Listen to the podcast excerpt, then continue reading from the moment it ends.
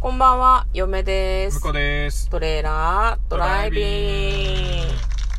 はい、始まりました。トレーラードライビング。この番組は映画の予告編を見た嫁と婿の夫婦が内容を妄想していろいろお話ししていく番組となっております。運転中にお送りしているので安全運転でお願いします。はい、今日も楽しく深夜ドライブ。はいえートレドラメインスタジオからお送りしております。おはい。送りしております。今日も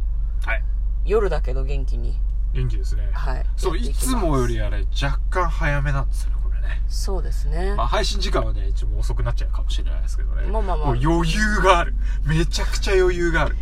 いや、まあ、いつもどのくらい余裕がないかっていうとですね、23時45分にちょっと今日何撮るって言い始めるみたいな。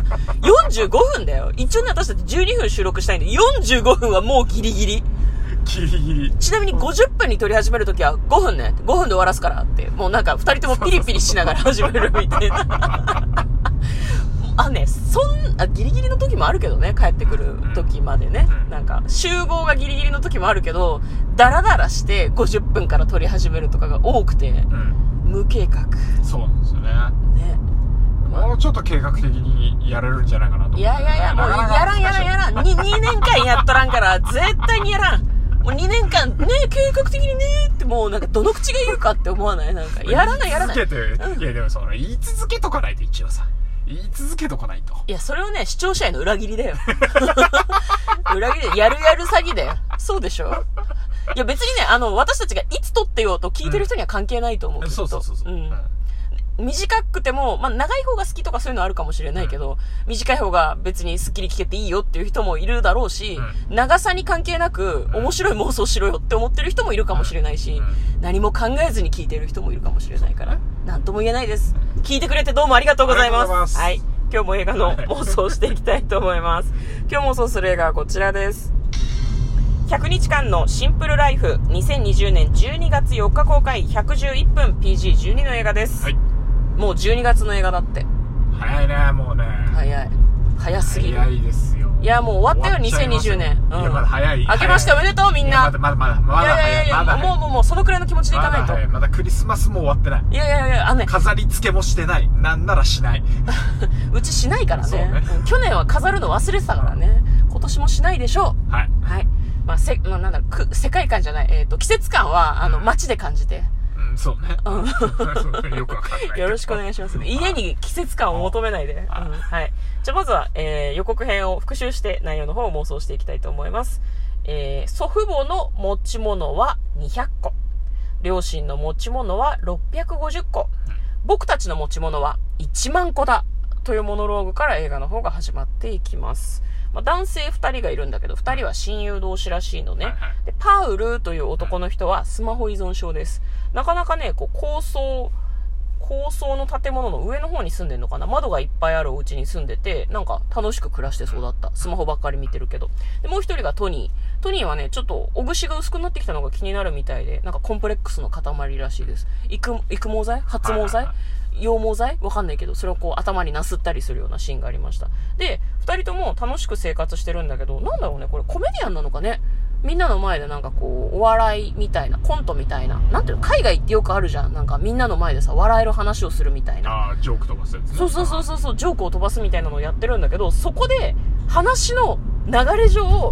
物なんてなくて平気だって二人とも豪語してしまったせいで、妙な勝負をすることになるんですね。それは何かっていうと、今持っている持ち物をすべてレンタル倉庫に入れて、全裸で生活し始めるっていう。なんだろう、YouTuber、少し前なら電波少年みたいなああ。こと あれ、ねナスビがやってなかったっけナスビやってたねみたいな検証生感活じやの、ってたねそうそうそうそう。ルール1、持ち物をすべて倉庫に預ける。ルール2、1日に1つ物を取り戻せる。ルール3、買い物禁止。はいという3つのルールがあります。期間は100日間です。で、彼らは物を失ってしまってどのように生活していくのか。コンタクトレンズの替えが買えないから、なんか目がすごい充血したりしてて、おい大丈夫かって普通に危ない危ない危ない心配な気持ちメガネメガに、ネそうそうなってしまったんだけど、で、なんか物に囲まれた生活をしてたから、物がないことに孤独を感じるみたいな話もあって、それはなんか嫁は見てて、ああ、そうなんだと思って、不便とかじゃなくて孤独を感じるんだと思って、ちょっと意外に感じたんだけど、で、なんか、なんだろうな、お互いの家族と会ったりとかしながら、まあ、その、物がないっていうのがどういうことかっていうのをなんかこう思い知っていく。本当に大事なのは一体何なのか、物なのか、何なのかっていうことをなんか考えていくことになったみたいなんですね。物は喜びをもたらすのか、それともただのゴミなのか。うん。100日間のシンプルライフという映画のようです。では、内容の方妄想していきましょう。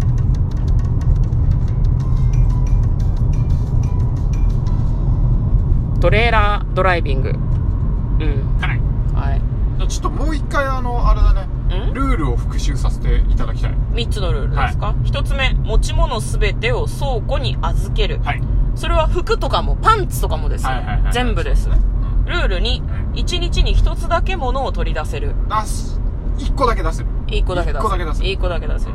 ルール3買い物禁止うんなるほどつまり物を増やしてはいけないってことだよね、うんご飯どうすんのかなって嫁思ったけどね確かにねご飯何だ誰かに食べさせてもらうあそれはまあありかあでも、うんほらど場所がどっかわかんないけどニューヨークとかだとさあの、はいホームレスたちへの配給があったりとかそれはお家がない人のための配給だからさ企画でやってる人は並んじゃダメじゃないいやでもホームレスとかあ服ないからまあ、ね服、ないからホームレスには見えるかもしれないちな舞台ドイツですあドイツかドドイイツ,、ツですねはどうなのかな事情がそうわかなんんだないろうねねまあお友達とかが結構いたりとか周りに林立てられて「やれやれ!」って言われてたかだかららまあ林立てたやつらは飯ぐらいはおごってくれるでしょおごってくれるんじゃないうんうん食わしてくれるとは思うねまああと無理やり実家に帰ればねああそうねそうね確かに確かにちょっとさルール聞くとさ抜け道を考えたくなりませんそうそれうん1日1個だけ取り出せるわけじゃん、そうねでもそれは返せとは言われてないわけじゃん言われてだたから100日で100個までは物がもらえるんじゃないかなと思ってんだ僕もはもらえるっていうかもら帰えってるくるってんじゃないの返っ自てく分るのものがうんうん1日に1個ずつは返ってくると思うんだよねそうそうだと思うよ、だだんだん増えていくってことだよねうん、そうそうそうそうそうそうこれでも一回取り出しちゃったやつもういらないな戻したいなあっちと変えたいなみたいな葛藤がありそういじやダメでしょ触ったらもうそれ ですよ、ゃあまあそうなんだけど、うんその葛藤がありそうじゃないうん、まあねそうねそうそうねそうストーリーの中でそういうそうそうのはあるかもねまあなんかね予告編でもあのまずは裸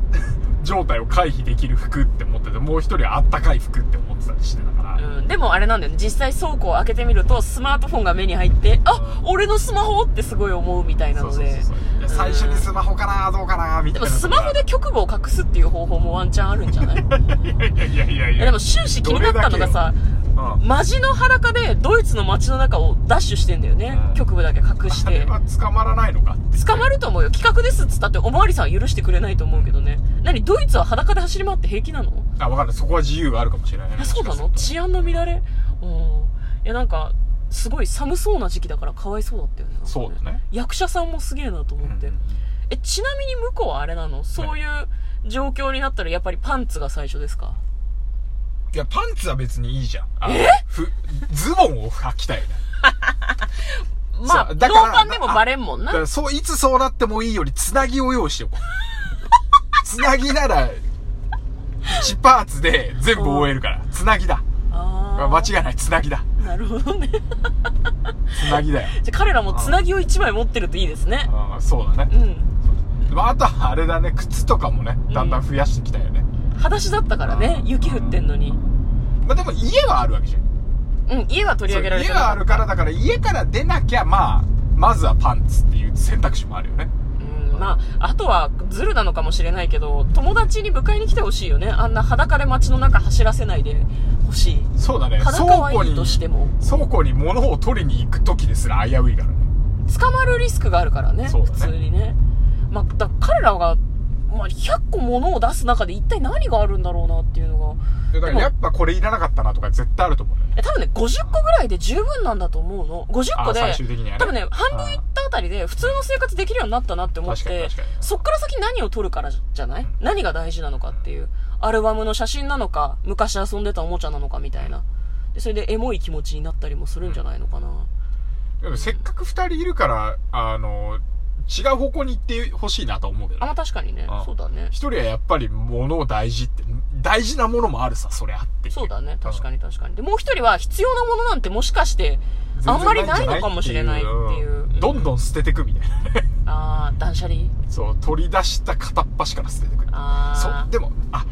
一個思いついちゃったんだけあどなんで、うんあれだね、うんあのいらないものをわざわざ取り出して捨ててくっていうのはあるかもしれないお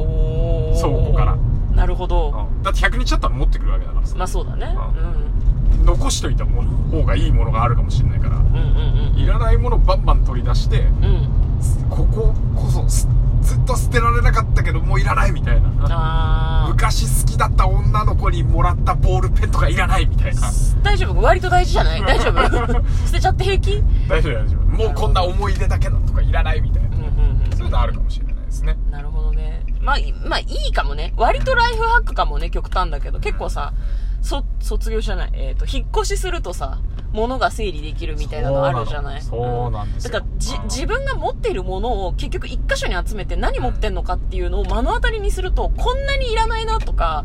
うん全然使ってないなっていうの改めてわかると思うんだよね。だからなんか結局そういうことなんじゃないかなと思う。なんか一回その持ち物の棚卸しをしてみるの大事だよみたいな。